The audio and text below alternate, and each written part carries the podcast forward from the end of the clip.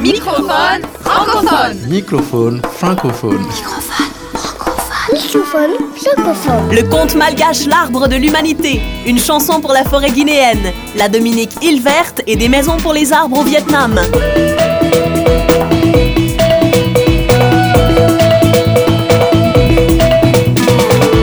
Microphone francophone. Francophone. Francophone.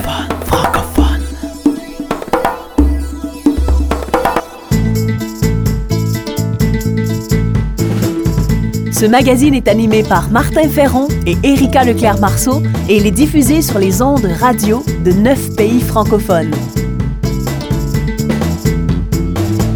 Quel arbre seriez-vous? Cette semaine, nous vous proposons une émission qui a pour trame des arbres et des hommes.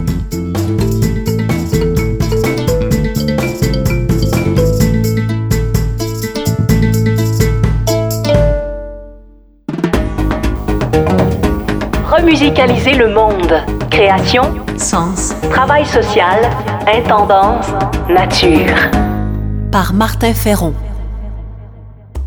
Le psychiatre suisse Carl Jung a beaucoup réfléchi et écrit sur le concept de part d'ombre. L'ombre est cette part de nous-mêmes que nous nous refusons consciemment ou non à voir en nous.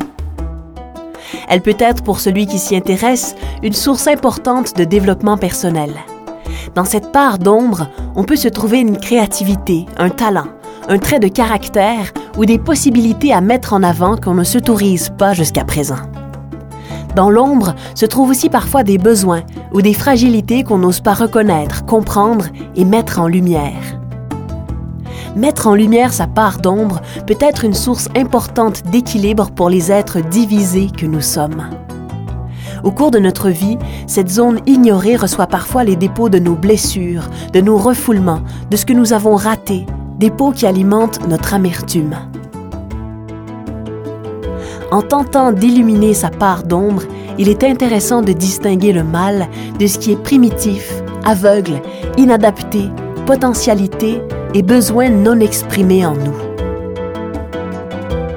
La transposition de ce concept sur une communauté est intéressante. Ainsi, par exemple, plus une nation ou une famille s'isolera, plus elle aura tendance à projeter ses peurs et jugements sur les autres, ne pouvant ainsi reconnaître ses propres lacunes.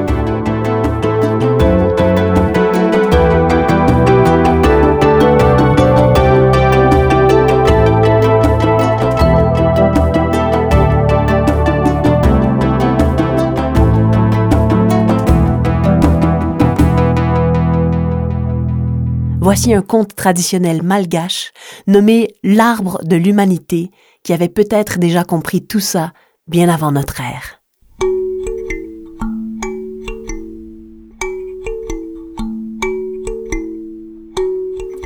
L'arbre trônait dans la plaine aride, non loin du village depuis des temps immémoriaux. On disait qu'il était aussi vieux que la terre. Tous cherchaient auprès de lui un remède à leur mal, mais personne ne goûtait jamais à ces fruits magnifiques. Pourquoi?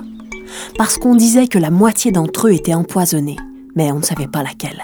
Le tronc massif se séparait en deux grosses branches, dont l'une portait la vie, l'autre la mort.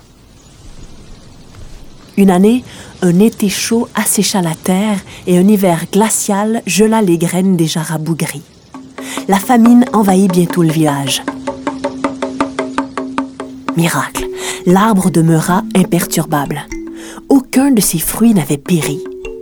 Les villageois affamés se dirent qu'il fallait choisir entre le risque de tomber foudroyé s'ils goûtaient aux merveilles dorées et la certitude de mourir de faim s'ils n'y goûtaient pas.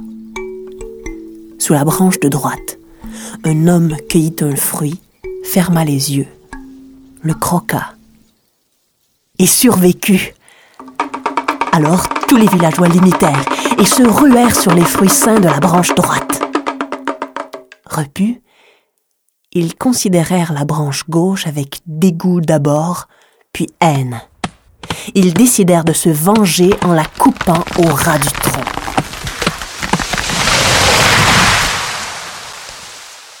En quelques jours, l'arbre amputé de sa moitié gauche noirci se raconit et mourut sur pied ainsi que ses fruits. Debout, devant l'arbre desséché, un enfant réfléchit. comment se fait-il qu'avant même le premier fruit mangé, la nuit d'avant, affamé, il avait croqué dans un fruit de la branche gauche et qu'il vivait toujours?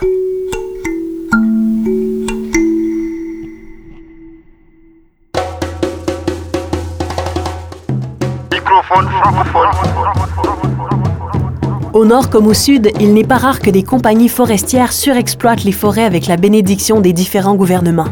Jusqu'à récemment, il en était ainsi en Guinée-Bissau, où les compagnies forestières chinoises achevaient de vider les forêts avec la bénédiction intéressée du gouvernement militaire. Avec le nouveau gouvernement démocratiquement élu en mai 2014, des artistes de renom et des organisations de la société civile ont créé une vaste campagne nationale afin de sauvegarder la forêt guinéenne. La campagne a abouti à la déclaration de Bissau qui vise à pérenniser la forêt. Voici la chanson qui a été créée pour l'occasion. Elle dit La forêt notre pluie, la forêt notre santé, la forêt notre vie. Voici Nomatu.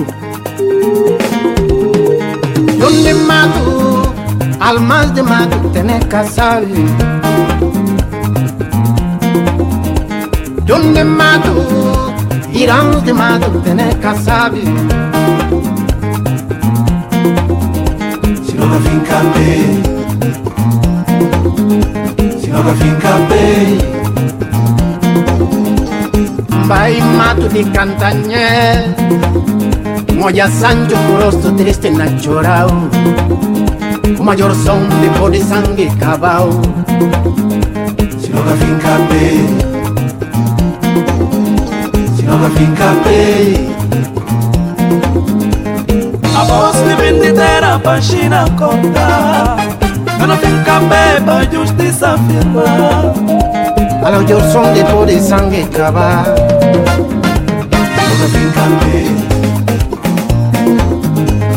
Mata, mate, corta, mate, dale, mato. Mato y no chuva. Mato y no sombra. Mato y no vida. No vida de corta mato, maneira que não acorda mato Sabia, não queria problema mais tarde A futura geração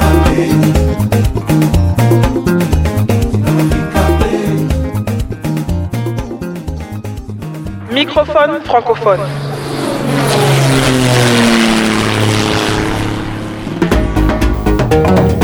Peu de gens en parlent.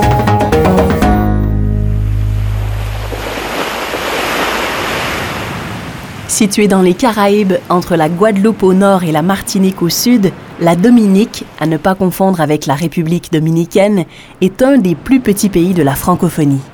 Il y a 73 000 habitants sur cette île de 750 km, l'équivalent d'une fois et demie l'île de Montréal, et la capitale se nomme Roseau. Les Indiens Arawak habitaient l'île bien avant que Christophe Colomb n'y jette l'ancre et qu'Espagnols, Français et Anglais la colonisent. Aujourd'hui, les 3000 Arawaks de l'île constituent la dernière population indigène des Antilles. Historiquement, face aux colons, les Arawaks ont pu éviter l'extermination grâce au relief escarpé de l'île, à ses forêts denses et sauvages. Entre le 16e et le 19e siècle, Espagnols, Français et Anglais ont tour à tour pratiqué une agriculture d'exportation autour du café, puis de la banane, et ce à l'aide d'un grand nombre d'esclaves. Jusqu'à récemment, l'économie de la Dominique, basée sur l'exportation de bananes, rendait le pays vulnérable aux catastrophes climatiques et aux crises du marché. Mais depuis une dizaine d'années, l'île a mis sur pied un vaste programme qui vise à transformer la dynamique en une île verte. Comment D'une part par la conjugaison de l'écotourisme, de l'agrotourisme et d'un tourisme de santé récompensé par la certification Green Globe 21, validant la qualité écotouristique de Dominique, une première pour une île des Caraïbes. D'autre part, la Dominique a massivement converti son agriculture à la production biologique et favorisé un commerce éthique et équitable qui ne nécessite pas de consommation excessive de ressources naturelles. De plus, l'île Nature a innové en 2011 en ouvrant un sentier de randonnée inédit dans les Caraïbes, le sentier national Wetokubuli. Long de 185 km, Partagé en 14 segments, il traverse le territoire du sud au nord et emmène les marcheurs au cœur de la forêt sur les chemins parcourus par les premiers habitants de l'île. Le sentier fend la densité tropicale, se faufile entre manguiers, corosol et gommiers sous l'œil des perroquets six roues, au ventre pourpre et aux ailes vertes. Les rivières, elles, bien servies par tous ces arbres, abondent le long du parcours. Certaines débouchent sur des chutes d'eau qui créent des piscines naturelles vert émeraude au cœur des arbres. Plusieurs sites ont été classés au patrimoine mondial naturel de l'UNESCO. Ce type de développement qui met en valeur la forêt et le patrimoine naturel est assurément plus pérenne.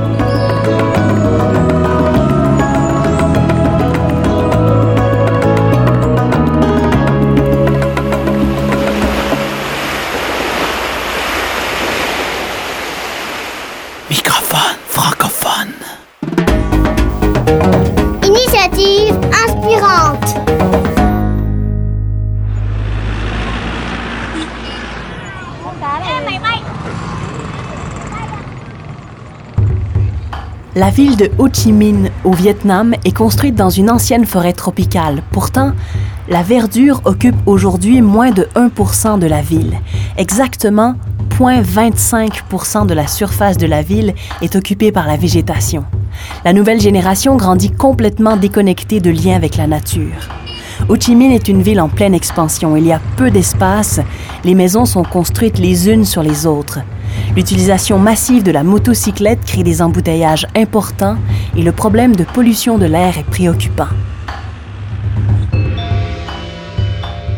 Dans ce contexte, l'architecte Vo Trong a eu une idée. Dans un des quartiers les plus densément peuplés de la ville, il a décidé de construire dans un lotissement ce qu'il appelle des maisons pour les arbres. Comme il n'y a pas d'espace par terre pour la végétation, il a pensé à cinq grandes boîtes sur les toits des appartements qui accueillent des arbres matures. De loin, on dirait presque que les appartements sont des pots et que dessus pousse la plante. Les cinq boîtes sont disposées pour former une cour centrale et des petits jardins autour où les habitants peuvent se mettre les pieds dans la verdure. Comme les toits sont à différentes hauteurs, certaines fenêtres d'appartements donnent sur les arbres.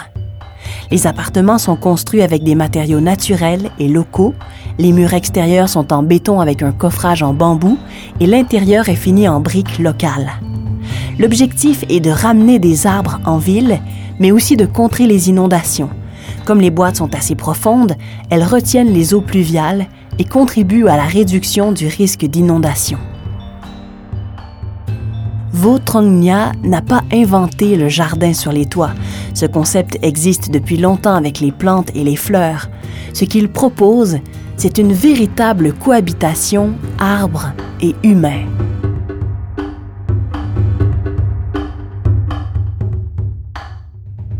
Les arbres et les végétaux sont au cœur de la plupart des projets de construction de l'architecte.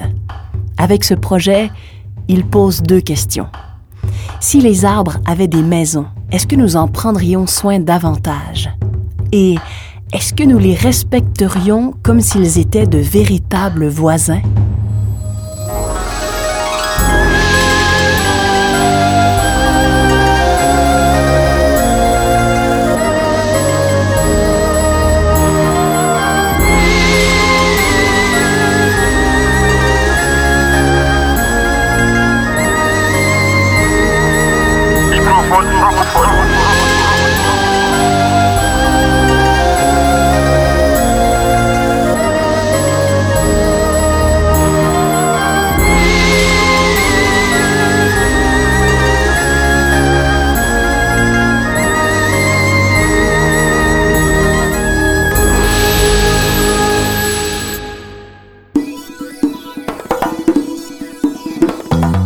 C'était Microphone francophone. Au texte, aux musiques originales et à la réalisation ainsi qu'à l'animation, Martin Ferron.